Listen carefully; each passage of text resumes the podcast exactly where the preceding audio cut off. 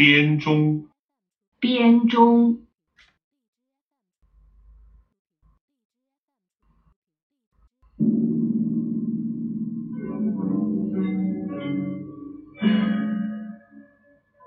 Chime bells, bianzhong, are the most majestic and holy ancient instrument in China.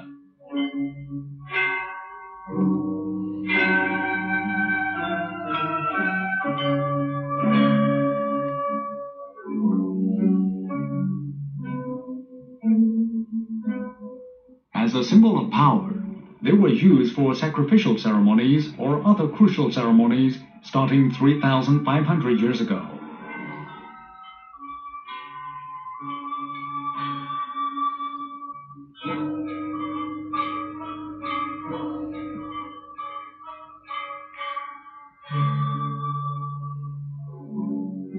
Bianzhong were composed of bells with different scales. The bells are played by mallets and create the sounds of seven musical scales, much like the piano.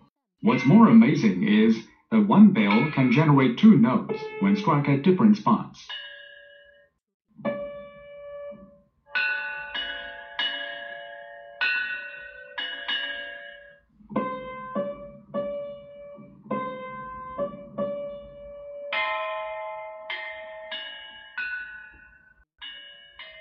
This set of bianzhong was discovered in the tomb of an ancient monarch. The ancient treasure finally saw the light of day.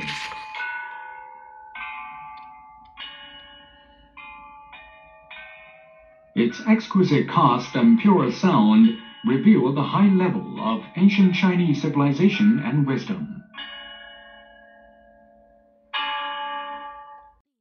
Bianzhong, Chinese chime bells. Chime bells 编钟 are the most majestic and holy ancient instrument in China. 提到中国古代的乐器，最为庄严神圣、气势宏伟的，非编钟莫属。Chime bells 编钟 are the most majestic majestic 庄严神圣啊，majestic and holy holy 神圣的啊，我们就可以把它翻译成最为庄严神圣、气势宏伟的啊 instrument 古代乐器，非编钟莫属。As a symbol of power, as a symbol of 作为什么什么的象征，power 作为权力的象征，当然我们指的是当时贵族权力的象征。They were used for sacrificial ceremonies or other crucial ceremonies Sacrificial 我们讲过，sacrifice 叫做牺牲。那 sacrificial ceremonies 指的就是啊、呃，用于祭祀啊。and other crucial ceremonies 以及其他的这种重大庆典的时候，大约呢是在 starting three thousand five hundred years ago，呃，三千五百年前，像战争等重大啊、呃、庆典时候演奏啊、呃、这样的一个呃权力的象征。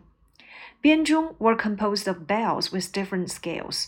那么编钟呢是由大小不同的这个铜钟组成，be composed of 由什么什么制成，scales 在这里面指的就是铜钟。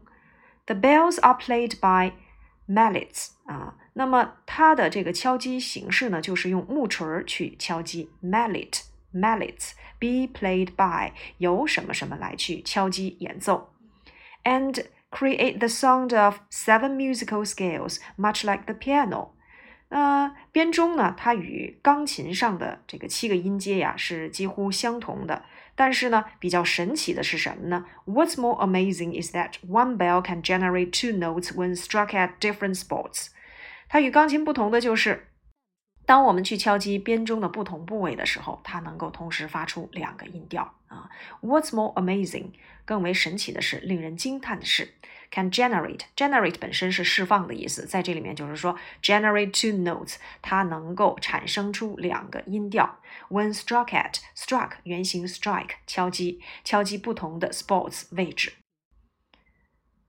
This set of 编钟 was discovered in the tomb of an ancient monarch。 这套编钟呢是在一个古代君王的坟墓当中啊被发现的。The tomb tomb 指的是墓葬啊，坟墓。Ancient monarch 古代君王。Be discovered 被发现。